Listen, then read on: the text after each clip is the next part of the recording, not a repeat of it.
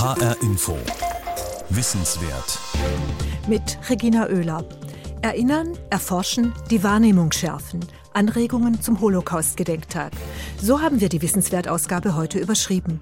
Es erwartet Sie eine Spurensuche zum KZ Katzbach und ein Gespräch mit dem israelisch-britisch-deutschen Kultur- und Politikwissenschaftler David Rannan. Der 27. Januar ist der Tag des Gedenkens an die Opfer des Nationalsozialismus. Dieses Gedenken ist nach wie vor ganz erstaunlich lückenhaft. Nur wenige wissen zum Beispiel, dass es in Frankfurt am Main eine KZ-Außenstelle, das KZ Katzbach gab, das viele für schlimmer hielten als das KZ Dachau. Das Durchschnittsalter der Zwangsarbeiter, die nach Frankfurt deportiert wurden, war gerade mal 20 Jahre. Riccardo Mastrocola hat sich auf Spurensuche begeben. Es ist ein zu unscheinbarer Ort, um stehen zu bleiben, direkt an einer lauten Straße, im Schatten eines großen alten Gebäudes. Und dann ist es an diesem Tag auch noch besonders kalt und windig im Frankfurter Gallusviertel. Aber nur wer stehen bleibt, kann lesen, was auf der Gedenktafel an der Hauswand steht. Sie erinnert an das KZ Außenlager Frankfurt Adlerwerke, von den Nazis KZ Katzbach genannt in dem gegen Ende des Zweiten Weltkrieges 1600 KZ-Häftlinge Zwangsarbeit verrichten mussten. Kaum einer von ihnen hat den Krieg überlebt. Von ihnen erzählt Herbert Bauch, als er in dieser Januarkälte vor der Tafel steht. Also die meisten Passanten übersehen die Tafel einfach. Sie ist zwar relativ groß, aber sie ist so angebracht, dass man sie sehr gut übersehen kann auch. Und dann führt er hinein ins Gelände das noch immer von dem alten, riesigen Gebäudekomplex der ehemaligen Fahrzeug- und Maschinenbaufabrik Adlerwerke dominiert wird. Alter, rötlich-brauner Klinkerstein, verbunden mit neuen Bürobauten. Das Gallus-Theater ist hier untergebracht, eine Kita für die vielen jungen Familien, die ins Viertel ziehen, mehrere Tochtergesellschaften der Bahn und auch die Eisenbahngewerkschaft haben ihre Büros in den alten Gemäuern. Die Nähe zum Hauptbahnhof und zu den Gleisen ist von Vorteil. Und aus Sicht der Adlerwerke damals war es das auch. Herbert Bauch ist Mitgründer eines Fördervereins, der sich dafür einsetzt, dass die Gedenktafel durch eine erlebbare Gedenkstätte ersetzt wird. Er bleibt stehen, zeigt nach oben auf einen der alten Fabriktürme. Im vierten und fünften Stockwerk schliefen die KZ-Insassen. Die wurden hier untergebracht in einem fast zerstörten Gebäude auch, wo es keine Fenster mehr gab. Die mussten dann auf dem Fußboden schlafen. Es gab noch nicht mal ein bisschen Stroh zur Unterbringung und die waren hier zusammengefärscht. Die Häftlinge hatten keine ausreichende Kleidung, nicht genug zu essen, kaum medizinische Versorgung, waren zum Arbeiten oder Sterben verdammt. Eine SS-Mannschaft bewachte sie, zusammen mit Teilen der Belegschaft. Wer sich auflehnte, wer krank wurde oder wer am Fließband Fehler machte, musste mit Erschießung rechnen. KZ-Regeln. Ein Mann beispielsweise, der an der Maschine stand, an der Bohrmaschine, der hat ein Loch verbohrt und das wurde ihm als Sabotage ausgelegt und er wurde hier dann öffentlich hingerichtet wegen Sabotage. Also hier auf dem Gelände gab es auch öffentliche Hinrichtungen. Wer am Fließband nicht funktionierte, um Teile eines Schützenpanzers zu fertigen, und um damit die deutsche Rüstungsproduktion aufrechtzuerhalten, wurde wertlos. Hier war eigentlich klar gewesen, dass man auf das Leben der Häftlinge keine Rücksicht nimmt. Also es war im Grunde praktizierte Vernichtung durch Arbeit. Ein paar Mal im Jahr führt Herbert Bauch eine Besuchergruppe durchs Gelände, erinnert an die Einzelschicksale. Er hat Namen im Kopf. Es gibt Zeugenaussagen von den wenigen Überlebenden, die man auch nachlesen kann. Zum Beispiel von Heinz Meyer, der wiederum vom Schicksal eines Mithäftlings berichtet. Ein Häftling musste einmal austreten, bekam aber dazu von dem Wachtposten keine Erlaubnis. Ich habe das gesehen, weil ich sein Nachbar am Arbeitsplatz war. Später wurde dann erzählt, dass der Häftling im Fahrstuhl erschossen wurde. Wir waren im vierten Stock untergebracht und wir haben später von den Überlebenden erfahren, in dem Raum, in dem wir unsere Materialien zugeschnitten haben, da hat man die Leichen gestapelt, um sie nachts dann äh, mit dem Förderaufzug nach unten zu bringen und von da aus auf den Hauptfriedhof ins Krematorium zu verschaffen. Lothar Reininger, geboren Anfang der 60er Jahre, hat in den Adlerwerken gearbeitet, bis sie abgewickelt wurden in den 90ern. Die Firmenleitung hatte immer versucht, den unbequemen Teil der Geschichte zu verheimlichen, erzählt er zu Hause in seinem Büro. Und als ich Anfang 86 äh, in die Adlerwerke kam, habe ich dann mal gefragt, wo war denn eigentlich jetzt hier das Konzentrationslager? Und da wurde psch, Psst, bleibt mal ganz ruhig. Und das wäre also betriebsschädigendes Verhalten, wenn man darüber redet. Die ganz große Mehrheit der Beschäftigten, die wussten davon gar nichts. Wenn man das erwähnt, würde das äh, dem Betrieb schaden und damit auch den Arbeitsplätzen schaden. Also selbst der Betriebsrat wurde auf diese Linie mit eingebunden. Anfang der 90er Jahre, als Reininger selbst Betriebsratsvorsitzender wurde und abgesichert war als Beschäftigter, hat er das Thema Aufarbeitung gegen den Willen der Unternehmensleitung vorangetrieben. Zurück in die Kälte aufs Gelände der ehemaligen Adlerwerke, vorbei an den Büros der Eisenbahngewerkschaft.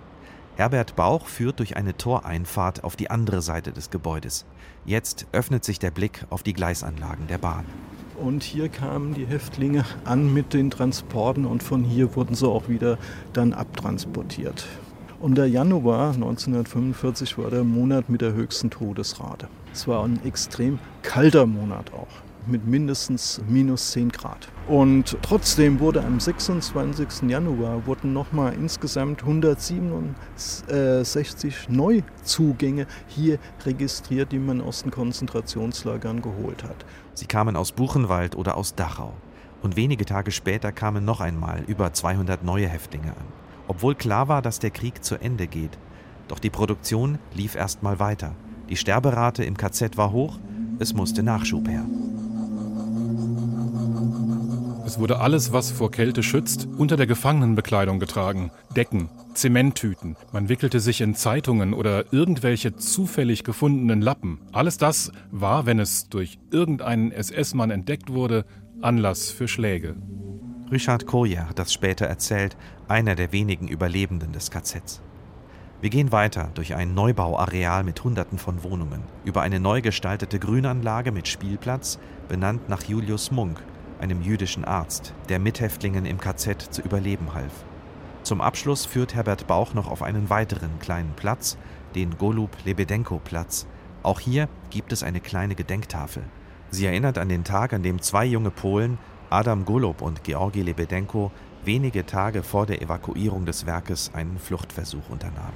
Die beiden haben so versucht, sich zu verstecken hier in der Lahn bzw. in der Kriegstraße und sie wurden dann denunziert und dann kam die SS-Wachmannschaft und hat die beiden aus den Kellern geholt und hat sie hier auf der offenen Straße erschossen und die Leichen lagen dann auch einige Stunden hier zur Abschreckung.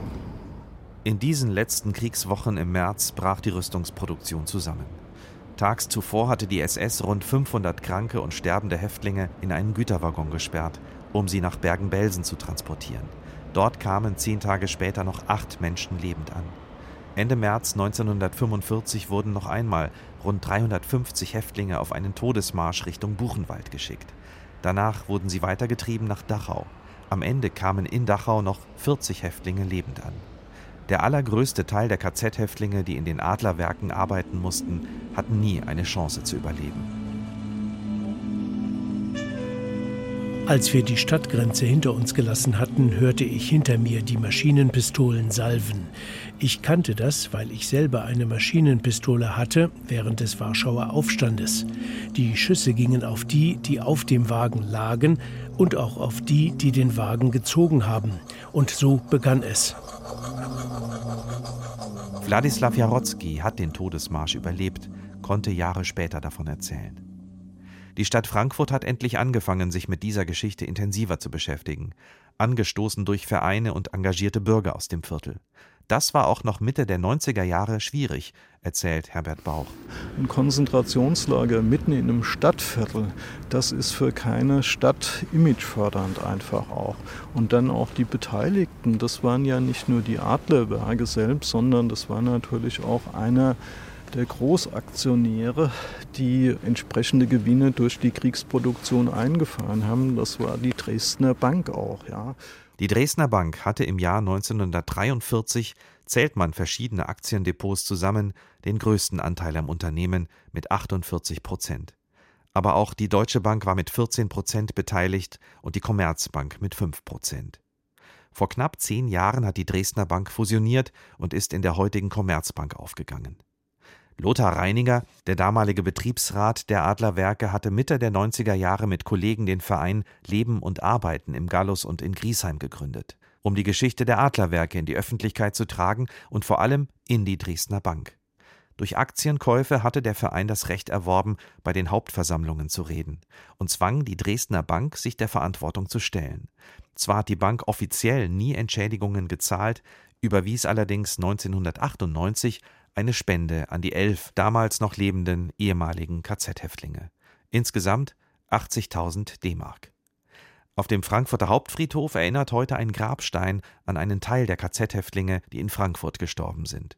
Dort fehlt aus Sicht von Lothar Reininger, übrigens auch ehemaliger Frankfurter Stadtverordneter der Linken, noch immer ein Hinweis auf die Mitverantwortung der Dresdner Bank. Wir wollen jetzt von unserem Verein in den nächsten Wochen den Antrag stellen oder kundtun, dass wir gern in diesen Grabstein die fehlende Zeile ergänzen möchten. Es gibt keinen Grund, diesen Teil der Geschichte weiterhin zu verleugnen. Alle Versuche, die Dresdner Bank zu schützen, sind ja jetzt überflüssig geworden, weil es die Dresdner Bank nicht mehr gibt. Im Vergleich dazu erweist sich der Plan, eine Gedenkstätte in den ehemaligen Adlerwerken durchzusetzen, als langwieriger. Noch gibt es ehemalige Häftlinge, die das miterleben könnten. Also es gibt noch Kontakte. Also in Polen lebt noch einer der ehemaligen KZ-Insassen hier und in Australien. Also zwei, die uns bekannt sind. Herbert Bauch vom Förderverein für die Errichtung einer Gedenk- und Bildungsstätte bleibt zurückhaltend mit Forderungen und Wünschen. Er will der Stadt Frankfurt nicht vorgreifen. Die hat mittlerweile Geld in die Hand genommen und lässt die Ereignisse wissenschaftlich aufarbeiten, will noch in diesem Frühjahr Ergebnisse präsentieren und dann, wie es eine Sprecherin der Stadt noch immer sehr vorsichtig und auch nur schriftlich formuliert, einer möglichen Gedenkstätte den Weg bereiten. Ein Beitrag von Riccardo Mastrocola. Vernichtung durch Arbeit. Im Haus am Dom gibt es am 30. Januar eine szenische Lesung zum Thema. Ihr Titel Adler, Werke, Katzbach. Beginn ist um 19.30 Uhr. Erinnern, erforschen, die Wahrnehmung schärfen. Der Holocaust-Gedenktag ist heute Thema in HR Info Wissenswert. Gast im Studio ist ein Wissenschaftler, der sich immer wieder aus überraschenden Perspektiven mit dem Thema Erinnerungskultur auseinandersetzt und der sich fragt, welche Interessen sich hinter den Debatten über die wiedererwachte Angst vor Antisemitismus in Deutschland verbergen könnten. Es ist der israelisch-britisch-deutsche Kultur- und Politikwissenschaftler und Autor Dr. David Ranan, Fellow am Zentrum für Antisemitismusforschung an der TU Berlin. Da ist die erste Frage, wie kommt jemand zu drei Pässen? Ja, ich bin in damals noch Palästina geboren. Ich bin ein alter Mann, also vor 48, vor der Gründung Israels. Und äh, daher habe ich automatisch einen israelischen Pass. Ich lebe seit 40 Jahren in London und dann bekam ich irgendwann nach einigen Jahren auch einen britischen Pass. Und nach der Brexit-Umfrage, nach dem Plebiszit, dachte ich, dass es praktisch wäre, auch einen europäischen Pass zu haben. Und da meine Eltern beide in Deutschland geboren wurden und 33 damals mit ihren Eltern ausgewandert sind, bin ich aus Sicht des deutschen Gesetzes Deutscher von Geburt. Und daher bin ich dann zum Standesamt gegangen und habe mir auch ein deutsches Dokument geholt. Sie arbeiten auch viel in Berlin, der Stadt Ihres Vaters. Er ist in Berlin aufgewachsen, er hat in Berlin studiert, bevor er vor den Nazis fliehen musste nach Palästina 1933. Sie sind zurückgekehrt. Was sind das für Gefühle, so zurückzukehren? Ja, Oder kann man zurückkehren überhaupt nicht sagen, wahrscheinlich? Ja, der Begriff zurückkehren ist hier eigentlich nicht richtig. Ich lebe, ich bin nach England gegangen und nicht nach Deutschland zurückgekehrt und bin auch jetzt nicht, ich bin so half and half. Die Idee, mir einen deutschen Pass zu holen, wäre mir vor 30 Jahren schwer gefallen. Aber diese Generation ist ja schon gestorben. Die Leute, die, die Täter sind ja oh, zum großen Teil nicht mehr da. Und damit habe ich jetzt überhaupt kein Problem. Tja. Und ich bin ja wie viele deutsche Juden in Israel, also ich bin kein deutscher Jude. Meine Mutter war 13, als sie, die war, die war Frankfurterin, nach Palästina ging und mit ihren Eltern und mein Vater war 23, äh, der, er war zehn Jahre älter als meine Mutter. Und äh, wie viele Jekes in Israel wurde bei uns Deutsch gesprochen und, und ich bin mit dieser Kultur aufgewachsen. Aber daher habe ich, hab ich keine Anti-Gefühle für sehr vieles, was Deutsch ist, weil das auch sehr viel, was ich bin. Ausmacht. Ausmacht, ja, genau. Ja. Wir senden diese Wissenswertausgabe zum Holocaust-Gedenktag. Was für eine Art von Erinnerungskultur wünschen Sie sich? Was finden Sie passend wichtig, zukunftsweisend? Ich brauche keinen formellen Erinnerungstag, um an meine Tante, die von kooperationsfreudigen Franzosen aus Paris auf den Zug nach Auschwitz gesetzt wurde und dann da umgebracht wurde. Da, ich brauche keinen Tag. Da über meine Tante, die und ihr Gedenken, ich kannte sie natürlich nicht, die ist ein Teil von mir und die, die, die lebt weiter in meinem Kopf. Und bei Gedenktagen müssen wir als Gesellschaft uns fragen, was wollen wir, was ist der Zweck solcher Gedenktage? Und nach meinem Verständnis ist der Zweck dieses Gedenktages nicht so sehr zu denken, guck mal, wie schlimm es ist, was die Deutschen den Juden gemacht haben, sondern guck, wie schnell Menschen unmenschlich werden, wie schnell man diese Spirale runtergleitet, ohne es überhaupt zu merken. Daran muss man arbeiten. Wir müssen das lernen, wie schnell man wegschaut, wenn etwas Unangenehmes passiert, anstatt zu sagen, nein, das passiert hier nicht, wir lassen es nicht zu. Damit müssen wir uns beschäftigen. Uns als Gesellschaft dafür sensibilisieren, wie wir zum Beispiel mit den vielen aktuellen Konflikten jetzt umgehen. Vielleicht sollten wir auch uns fragen, wie es sein kann, dass nach Jahren, in denen in Deutschland wirklich sehr seriös in allen Schulen Holocaust-Unterricht gemacht wird und es ja ein Jahr aus Gedenktage gibt, wie es sein kann, dass wie jüngste Umfragen zeigen, über ein Drittel der, der Bevölkerung in Deutschland nicht genau weiß, was der Holocaust ist, nicht weiß, was Auschwitz ist. Und das heißt, dieses ganze Programm funktioniert nicht, weil die, die uninteressiert sind, die erreicht man nicht damit. Die schalten auf Durchzug beim Unterricht und die hören sicher nicht die Gedenkstunde im Bundestag zu. Und wahrscheinlich auch nicht unsere Sendung. Das wäre natürlich sehr traurig, wenn man unsere Sendung nicht hört. Äh, und da muss man sich fragen, wie erreichen wir genau diese andere Leute? weiter dasselbe zu machen oder einfach eine höhere Dosis davon zu geben, funktioniert nicht. Jetzt, als die Flüchtlinge anfingen herzukommen, gab es viel Gerede, sowohl aus jüdischer Seite, auch sogar aus teilweise aus muslimischer politischer Seite, äh, darüber, dass man die neu angekommenen zu Gedenkstätten und zu KZs Besuche nehmen soll. Das finde halte ich für totalen Schmarrn. Das ist total, das ist total falsch. Wenn in der Tat es jemand gibt, der Juden nicht mag, was passiert, wenn ich ihn nach Auschwitz nehme? Dann, dann wird er rauskommen, anstatt die Juden zu hassen, wird sie bemitleiden. Das ist ja auch nicht das Richtige. Wir müssen sicherlich den Neuangekommenen das Gefühl geben, dass wir uns mit ihrem Leiden auseinandersetzen und dass wir uns fragen, wie kommt es dazu, auch in einem Syrien, dass man so schnell sowas zulässt.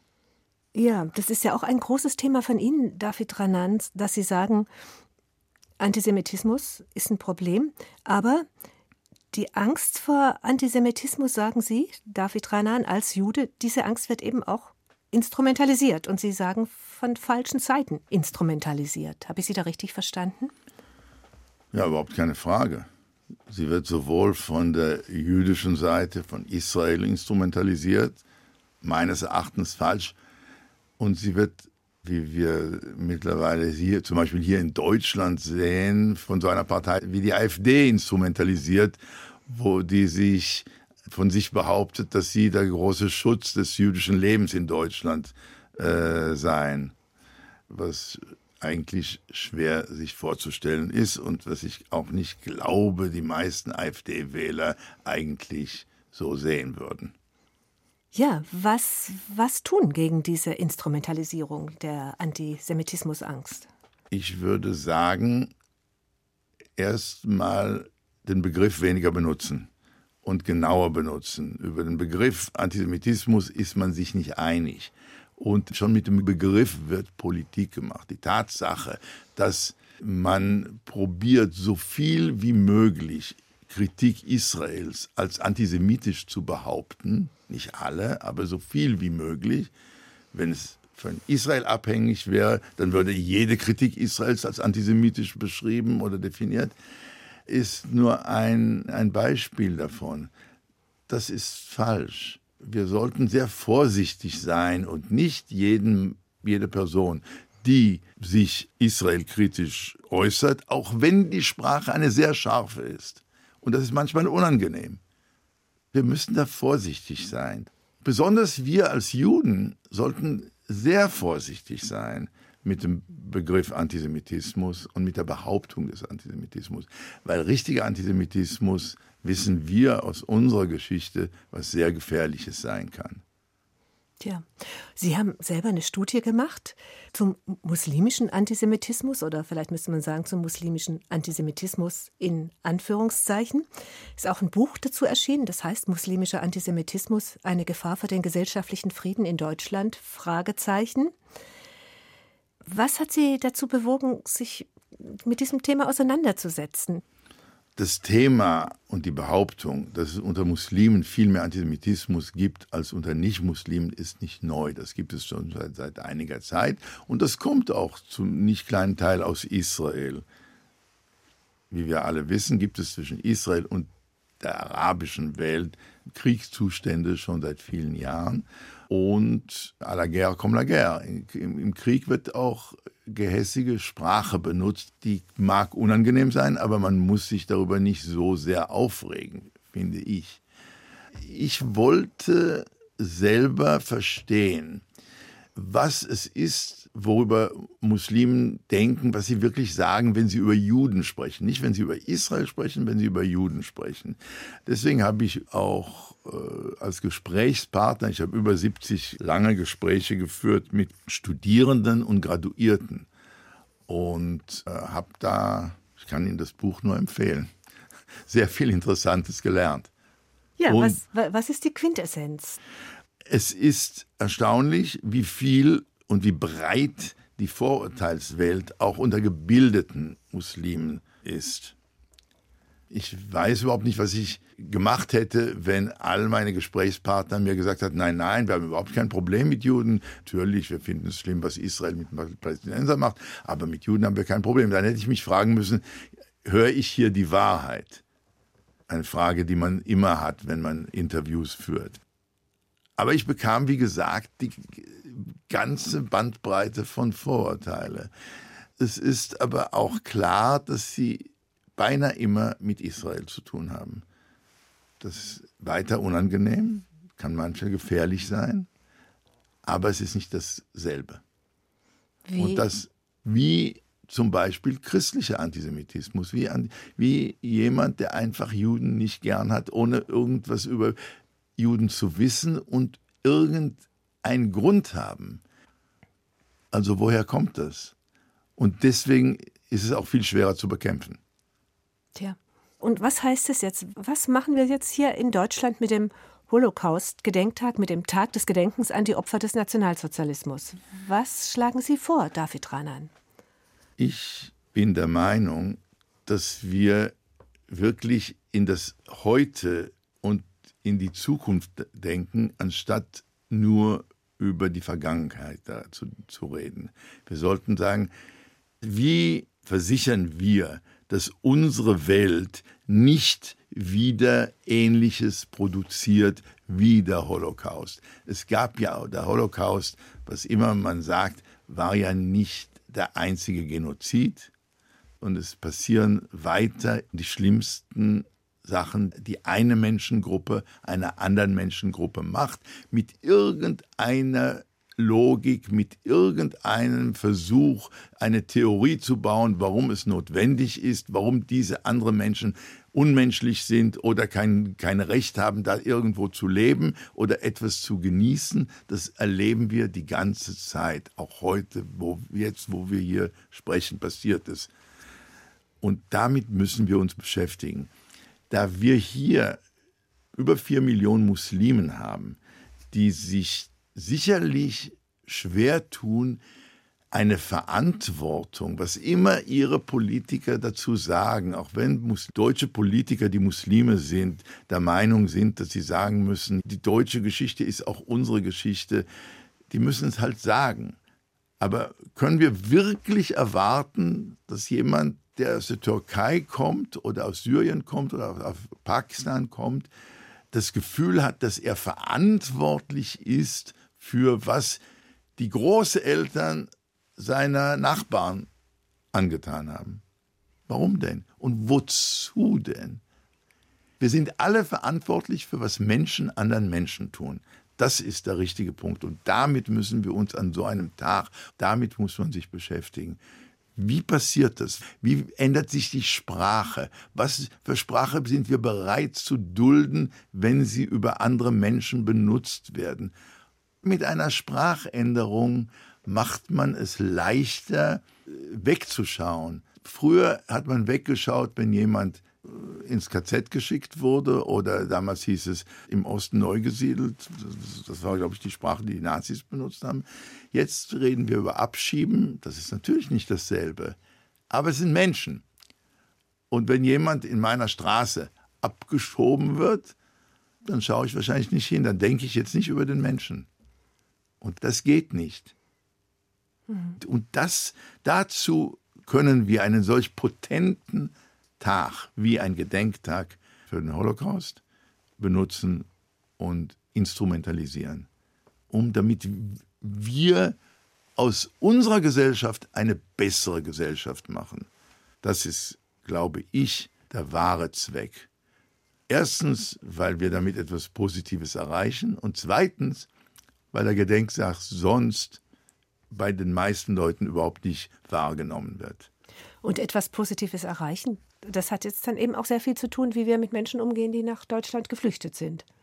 Absolut. Das machen ja auch viele.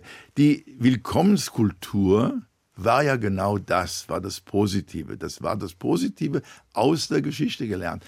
Es ist überhaupt keine Frage, ohne jetzt in Parteipolitik zu gehen, dass Frau Merkel genau mit diesem Sentiment ihre Politik gemacht hat. Sie konnte aber nicht genügend Leute damit à la longue überzeugen. Und da wurde, fing die Sprache an, hässlich zu werden. Und diese hässlich gewordene Sprache, die ist beunruhigend. Und damit muss man sich beschäftigen, genau an einem solchen Tag. Vielen Dank, David Ranan.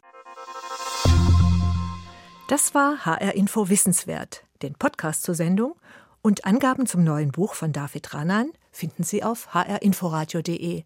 Mein Name ist Regina Oehler.